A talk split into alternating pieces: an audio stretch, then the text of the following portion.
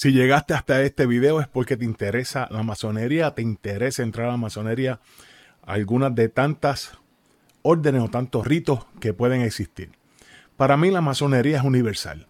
Independientemente del rito que practiques, eso quiere decir que tu intención es mejorar como ser humano, convertirte en mejor persona. Ahora bien, ¿qué tengo que hacer para ser masón? ¿Qué tengo que hacer para entrar a la masonería? Para entrar a una logia. Bien, te voy a mencionar unas cuantas cosas. Eh, no necesariamente tiene que ser todo y específicamente, ¿verdad? Pero te voy a dar un perfil general de, de lo más común que se puede exigir para que pueda ser masón. Número uno, ser mayor de edad. Número dos, que seas un hombre o una mujer libre de buenas costumbres, que te consideres a ti mismo o a ti misma como libre y de buenas costumbres, que tu comunidad te considere una persona libre y de buenas costumbres, que seas económicamente independiente. No estoy diciendo que tiene que ser una persona adinerada, pero el masón tiene que ser capaz de sostenerse de sostener a su familia y de sostener a su logia. Piénsalo. Mira por dónde voy. Tienes que sostenerte económicamente, sostener a tu familia y ser capaz de sostener tu logia, de ayudar. Claro está, nadie se puede echar la carga encima, si pudieran haber algunos que se pueden echar la carga encima de todos los gastos de una logia. Pero cuando te digo que tienes que ser capaz de sostenerla, es que tu aportación va a ser tomada en consideración y cuando se diga necesito, tienen que aparecer. ¿Ok? Porque es un compromiso que hay. El masón tiene que ser libre económicamente, tiene que tener fluidez económica. No estoy diciendo que esto no sea para pobres, pero el masón tiene que tener fluidez económica. Tiene que estar sólido económicamente. Debería. Pues por todos los compromisos que hay, porque desde que tú toques la puerta de la logia y comiences el proceso, vas a comenzar a gastar dinero en fotos, en trámites, en papeles que tienes que buscar, tienes que moverte. Tienes que hacer muchas cosas y vas a comenzar a gastar dinero. Te van a pedir una cuota de iniciación. Que eso puede variar. Pero, puede, qué sé yo, pueden ser 100, 200, 300, 400, 500, no sé. Eso cada logia lo establece, porque las logias se gobiernan solas. Eh, ¿Qué más te puedo decir? Tienes que estar completamente seguro de que tu pareja, si tienes compromiso, si tienes pareja, que tengas el tiempo para poder ir y que no hayan problemas en tu casa porque la masonería no puede traer eh, dificultades a tu familia.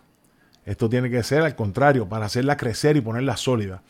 Pero si por tú faltar un, por tú faltar a tu familia dos o tres horas, un día en la noche, toda la semana o el tiempo que, que se reúnan, si es semanal, si es una semana sí, una semana no, una vez al mes, lo que sea, y usted va a tener problemas en su casa por asistir a la logia, no entre a la masonería.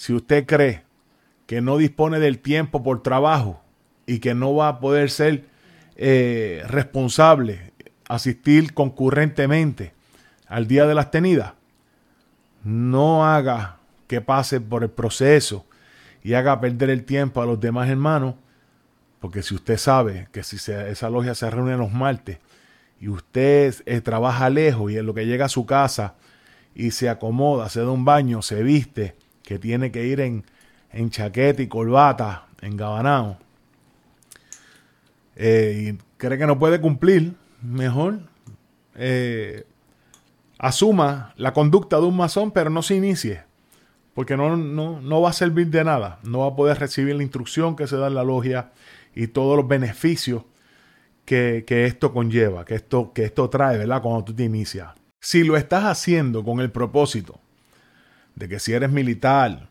y siendo masón te ascienden más rápido, o hay posiciones, o en tu compañía, porque el jefe es masón, tú crees que te van a ascender o que vas a tener una mejor posición social por ser masón, estás en el lugar equivocado, vas a tocar la puerta que no es. Porque aquí la masonería no es fuente de placeres.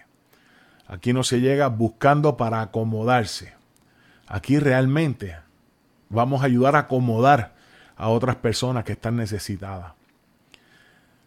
No tengas prisa si te inicia por llegar al grado de maestro, por llegar a la maestría. Vive tu grado de aprendiz. Vívelo intensamente, porque nunca vas a dejar de ser un aprendiz.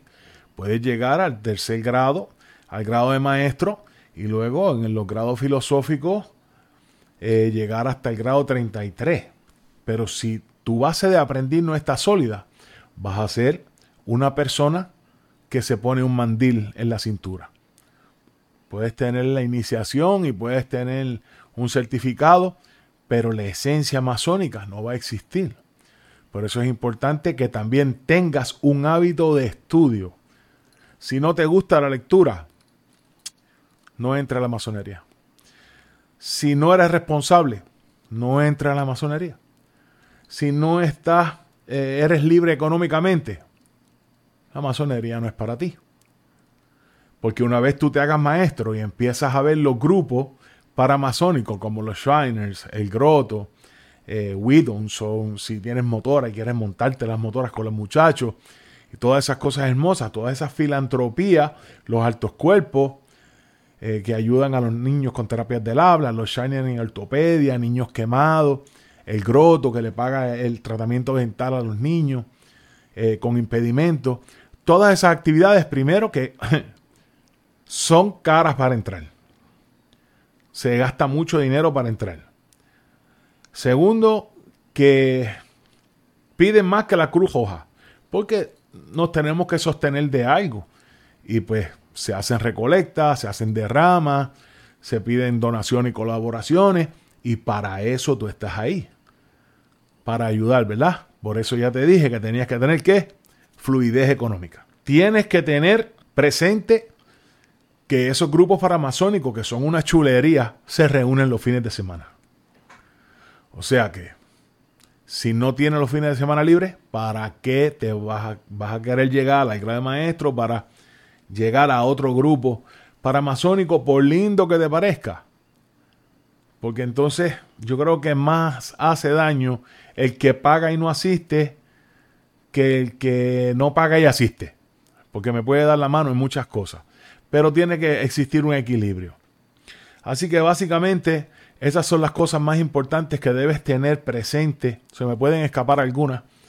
Pero para mí esto es lo más importante antes de llegar a una logia masónica. A tocar las puertas o pedirle a algún amiguito, algún pana. Si es por panismo, no llegue. Eh, ni por amiguismo, llega por, por devoción. Pero digamos que llegaste y cuando te sientes, analiza todo lo que te estoy diciendo. Analiza esto, el tiempo, la economía, la disposición, las ganas, la tolerancia, porque no somos perfectos. Esto aquí dentro no es pitches and cream. No es que te vayan a agredir ni te vayan a hacer daño, pero si eres una persona que eres intolerante y te encuentras con una persona que los hay, como en todos los sitios, no es muy agradable socializar con él, pues te vas a desanimar.